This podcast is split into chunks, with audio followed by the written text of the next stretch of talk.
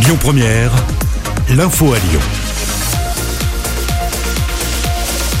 Bonjour Manilam et bonjour à tous. L'homme soupçonné d'avoir giflé Emmanuel Macron jugé cet après-midi en comparution immédiate. Oui, les faits, pour rappel, s'étaient déroulés mardi après-midi à Tain-l'Hermitage dans la Drôme, dans notre région. Un geste qui avait été euh, condamné par l'ensemble hein, de la classe politique.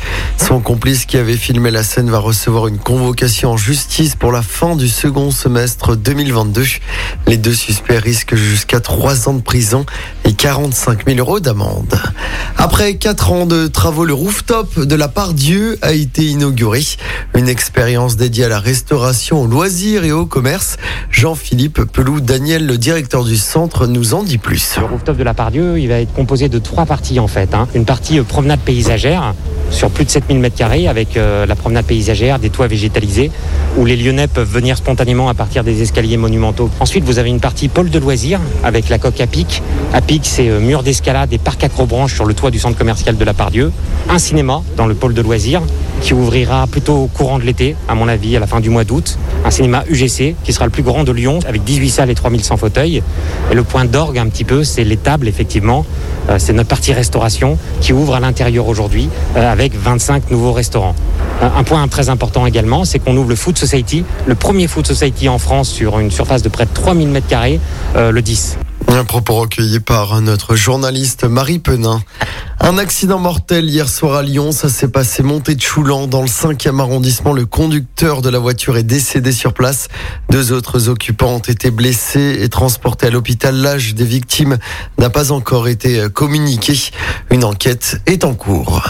Dans l'actualité locale également, les suites du décès d'un enfant de 11 ans dans un squat à Villeurbanne. Le garçon aurait ingurgité de la drogue vendredi avant de décéder le lendemain. Ses parents ont été placés en détention selon le progrès. Ils sont notamment poursuivis pour homicide involontaire. La vente et la consommation d'alcool de nouveau autorisées dans le centre-ville de Lyon et dans les parcs et les jardins de la métropole. L'annonce a été faite par la préfecture. Les quais de Saône fermés depuis avril seront également accessibles pour les Lyonnais à partir d'aujourd'hui. Et en basket victoire hier hein, de l'Asvel en championnat. Les Villeurbanais ont facilement dominé Nanterre, score final 101 à 83. Prochain match dès demain soir avec un déplacement sur le parquet de Gravelines, Dunkerque. Et puis en football, des nouvelles rassurantes hein, de Karim Benzema. L'ancien Lyonnais était sorti sur blessure face à la Bulgarie mardi soir en amical. Sa présence n'est pas remise en cause pour le début de l'Euro mardi face à l'Allemagne. L'info du jour qui fait du bien. Une Française va devenir la première femme à arbitrer lors d'un euro masculin. Oui, Stéphanie Frappard, 37 ans, va officier comme quatrième arbitre lors de la compétition qui débute, je le rappelle, demain soir avec le match Italie-Turquie. Je rappelle également que le quatrième arbitre est celui qui tient le tableau des changements et le temps additionnel. Elle va ainsi devenir la première femme à arbitrer lors d'un euro d'hommes. En décembre 2020, elle était déjà entrée dans l'histoire en étant là encore la première femme à officier en tant qu'arbitre central d'une rencontre de Ligue des champions masculine. C'était à l'occasion du match entre la Juventus de Turin et le Dynamo Kiev. Sa performance avait été saluée par la presse et Stéphanie Frappard apprécie hein, d'être reconnue pour ses compétences et non pour le symbole. Il vaut mieux tard que jamais. Merci beaucoup Amoré. Il est 7h03, on se retrouve dans 27 minutes pour être précise. À tout à l'heure. À tout à Merci.